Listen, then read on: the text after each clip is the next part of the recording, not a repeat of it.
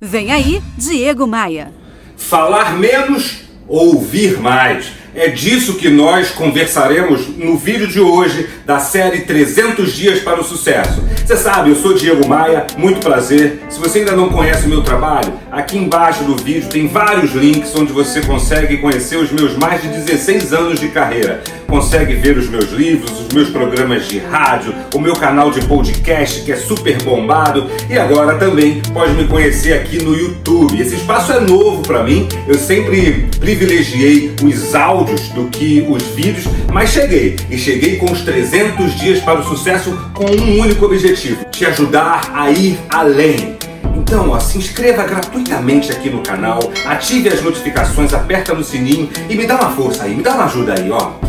Pegue o link desse vídeo, compartilhe aí com os teus amigos da empresa no grupo de WhatsApp, com os teus amigos de vendas aí no grupo de WhatsApp. Compartilhe aí no teu Facebook, no teu LinkedIn. Me ajuda porque eu sou novo por aqui e estou precisando desse teu apoio. As antigas regras de venda, as antigas leis da venda diziam mais ou menos assim: é, o cliente tem a pergunta e o vendedor deve ter a resposta.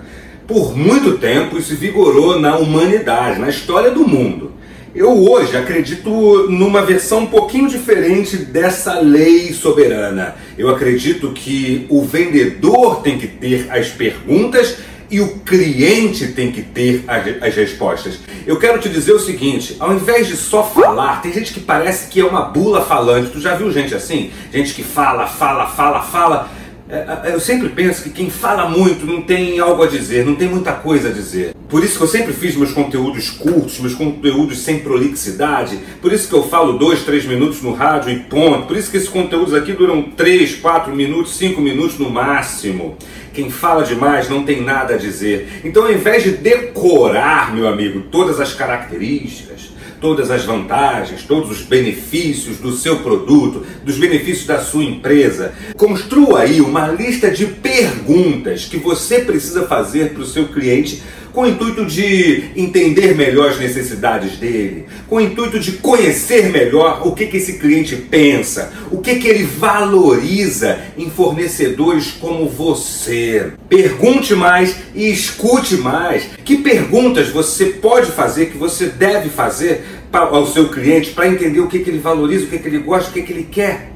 Eu, se fosse você, construiria hoje, não deixaria isso para amanhã porque você vai esquecer. Eu construiria hoje uma lista de perguntas estratégicas que eu preciso fazer para todo cliente que ou vem à minha loja, ou que me manda um e-mail, ou que me liga, ou que me manda um WhatsApp. Que perguntas são essas? Esse é o primeiro ponto. Que, que, que perguntas você pode fazer para ajudar a você a conhecer melhor a solução que você vai apresentar? E aí, meu amigo, só depois de compreender o que ele pensa, só depois de compreender o que ele quer, o que ele deseja de pessoas como você, de produtos como o seu, de serviços como o seu, ofereça os seus produtos. Mas Faça os teus argumentos sempre encerrando com um ponto de interrogação e nunca como uma espécie de monólogo. Não fica aí recitando os diferenciais do seu produto, os diferenciais do seu serviço. Faça perguntas, entenda o cliente e só depois ofereça os teus produtos, os teus serviços e aí só depois dessa história toda apresente o teu preço.